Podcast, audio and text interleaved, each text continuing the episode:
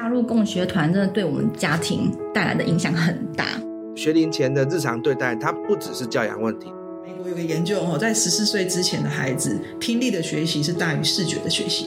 今天在一个自由学校里面，它它有可能是长这样。那对你来说，你会想要怎么做？听众朋友，大家好，欢迎收听《越狱》第二集，介绍这个实验教育的部分。我们来聊一聊，到底课纲这件事情在实验教育里，大家是怎么样去处理，或者怎么样去看待它呢？那我想上一集里面有跟大家谈到说，选择实验教育的很多家长，可能就是心中有一些觉醒吧，他觉得说，诶。过往传统的体制教育好像在这个新时代比较不行了，行不通了，所以我们就决定可能要让孩子去念实验教育。可是，在念实验教育的时候，我们就会发现一件事情，就是诶，光是台湾的实验教育学校就随便数一数就超过三四十间。那如果你把团体跟机构全部都算进去的话，数量更是不胜枚举啊。那在这么多的团体机构里面，如果说大家真的有去听说明会的话，应该就会发现哇，每一个团体机构长得都非常的不一样。比如说有华德福派，有蒙特梭利派，然后有亲子共学派，然后有诶纯粹自由民主派，然后也有诶强调自主学习的。那各式各样的门派里面，我想对很多父母来说，最困难的处理的一个问题，应该就是所谓的。课纲到底重不重要这件事情？那这个也是在实验教育里面，很多家长啊，他们在面对小孩未来的选择里面，都会严格去检视跟去考量的一部分。那我先讲到底课纲是什么好了。课纲就是我们在体制内学校、传统学校里面提到的所谓的呃国文，然后国语，然后数学，然后。英文，然后自然、社会这些科目里面都有所谓的课纲进度，也就是说，教育部在明定每一个阶段的孩子他需要学习什么东西这件事情，其实全国是有一个公家的标准的。这个标准呢，很有意思的是，它放进全世界里面，基本上你会发现大家长得是差不多的。因为我自己作为教师的关系，所以我们曾经去比对过美国跟台湾在课纲的内容差异。那我们会发现说，诶，出乎意料的，以数学科来说好了，大家的进度基本上是一样的。那我认为这个结论是也不让人意外啦，因为其实从课纲的学习来说，有有一种说法就是说，它其实比较像是从人类的发展阶段认知去做。规划，也就是说，每一个年级的孩子他的理解逻辑到哪里，那课纲大概就会涉及到那个阶段可以学到的东西。不然，其实你设计的太难，孩子也学不会嘛。那课纲的部分，我们讲到说，诶，全世界居然都一样。那今天体制内跟体制外，也是我们讲的实验学校，课纲到底要不要一样呢？是不是要这间实验学校参考的课纲是跟体制学校一样的？还是他们有自己的课纲安排，那我觉得这是影响家长选学校跟学校自己在设立的时候一个很大的不同点。那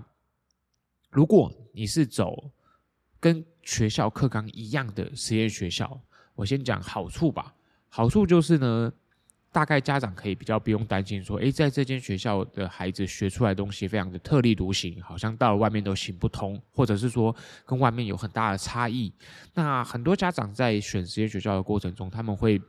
不经意的一直想要拿来跟传统学校去做相比。比如说，传统学校的孩子他念到小五，他学会乘法、除法这些东西，那我的孩子如果读实验学校，他到底能不能学会这些东西呢？我觉得这对很多家长来说都是重要的，所以很多学校他们在做自己的课程设计的时候，他们严格上来说还是会照着课纲去走。那这是比较保险也比较安全的一个做法，因为大概对家长来说也能够很大程度的放心。那另外一种学校就是他们完全没有照课纲走，或者是他某部分参照课纲，某部分又有自己的课纲。那我先同样的讲结论好了，其实这并没有所谓的好坏。我相信很多家听众朋友可能听到这边会想说，诶，那如果不照课纲走，这样不是不妙了吗？然后回去体制怎么办呢？那我个人觉得这个问题从来就没有一个标准答案。因为我自己认识的朋友里面，像好比说我们之前的来宾玉芝好了，他读的是人文嘛，那人文我认为他也不是一间照课纲走的学校啦，所以你看玉芝到了大学，他还是可以考上他自己想要考的学校啊，所以我常常觉得两条不同的路，不论是照课纲或是不照课纲在走，那其实最后能够抵达的终点，也许其实都有可能是相通的。那不照课纲走的学校到底在想什么呢？我觉得这也是很多家长会好奇，就是说，哎，那你们不照课纲，你们就乱搞嘛，对不对？所以这时候就要跳出来帮这些学校证明一下，因为有一种教育的派系是认为说，哎，孩童自然的在玩乐中发展，或者是说在探索中发展，他终究慢慢慢慢的，为了要去理解知识，为了要去达到他所想要做的事情，他慢慢就会开始把课纲里面那些重要的东西去把它捡起来，也就是说，课纲里面的学科知识，孩子会自然的去建构。可是这个自然的去建构，当然它是需要老师引导，那他也需要家长的帮忙，然后也需要孩子自己在探索知识上面的一个发展。所以，另外一种实验学校，他们是不走课纲派系的，他们通常就会比较走他们自己的特色教育，好比说华德福有他们自己的系统啊。蒙特梭利也有他们自己的系统，那这些系统里面就是不照课纲走，但是他依然有他们自己的学习模式跟思维。那其实我常常觉得，家长在选择这些学校的时候，有一个关键就是你到底信不信任这间学校。如果说你不信任这间学校，那课纲对你来说就会更格外重要，因为你会希望很多东西是要有依据的。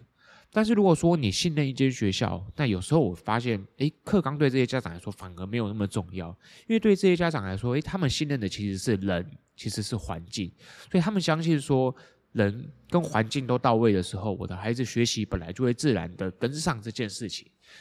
那讲这个课纲，其实对很多家长来说是一个很生硬的东西哦，因为课纲其实对老师是。非常非常重要的，就是很多老师，大家在设计课程、设计各式各样的教案，我们基本上都会参照我们自己的课纲。那这个课纲，不论你照教育部走，或是你照自己的学校的进度走，那总是我们在设计课程的依据，也同时也是孩子他们在学习的时候，我认为是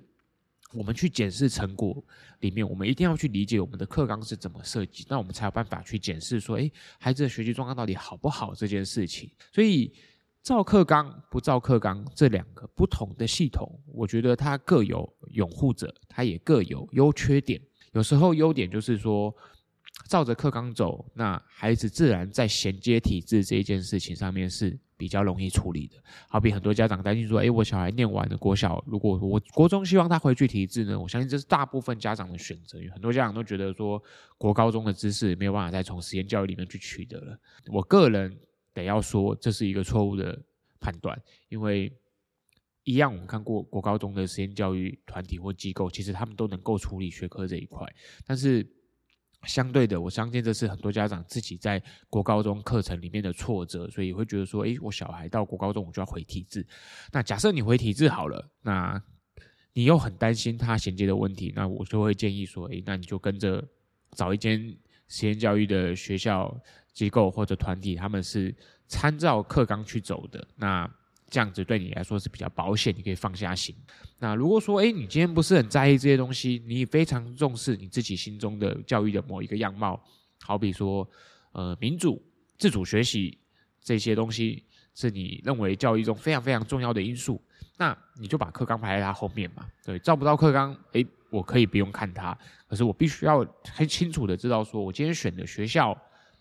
他在我重重视的这件事情上面，诶，他就是有达到我期望的要求。最后回到今天这一集我们谈的这个议题来说，我认为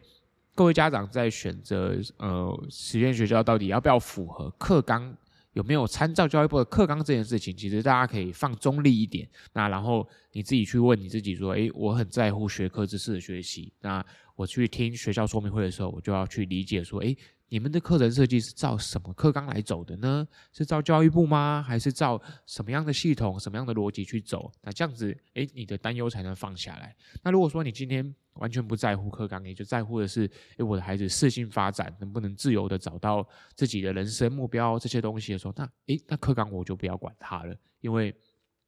有比课纲更重要的东西吗？在你心里里面，所以我觉得我做这个系列最主要是想要让各位家长去理解一件事，就是当我们在选学校的时候，有太多太多的条件，它才影响我们做选择。可是排序这件事情是很重要的。那先理解学实验学校到底在干嘛？我认为是一个打破框架的新系统。所以每一间实验学校，大家长得虽然都很不一样，可是其实大家都尝试着在打破一些。传统教育的一些我们看到的有可能问题点，或者我们关心的一些教育的议题，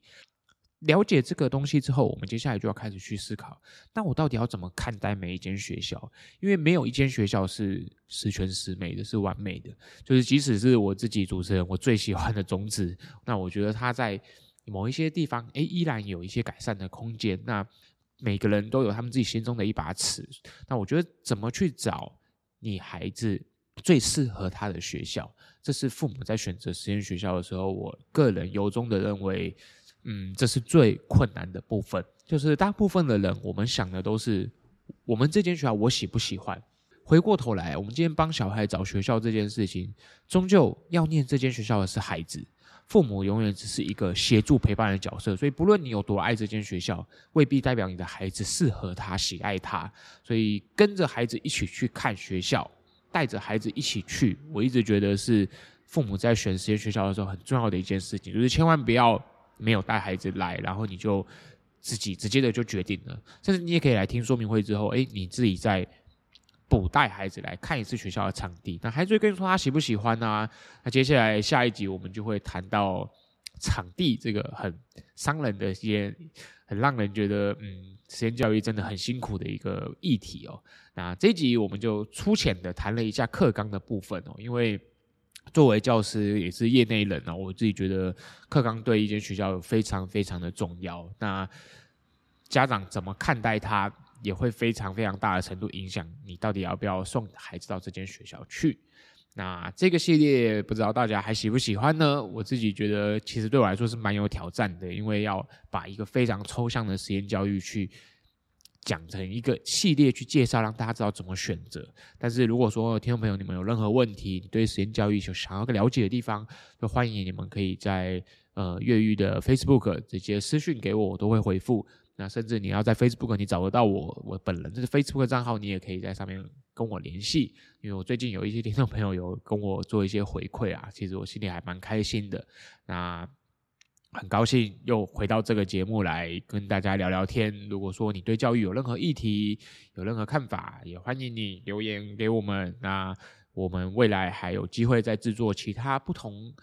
面向的教育节目。那我们就下一集再见啦。最后还是要帮我工自己的学校工商一下哦，就是我自己在旭日实验教育机构里面，我们是一间参照课纲来走的学校。那原因是因为我们相信说课纲有它存在的必要性。那同时参照课纲走的好处是对家长来说，诶，我的孩子即使念了实验学校，我还是很确定说他能够学到他小学阶段所有该学的东西。所以如果说你你或者你的孩子、你的朋友，你们是住内湖区附近、大台北地区的话，都欢迎你们可以有机会来内湖看看我们的这所新学校——旭日实验教育机构。好，那工商结束，自己帮自己工商还蛮怪的哦。那我们就下一集再见啦，大家拜拜。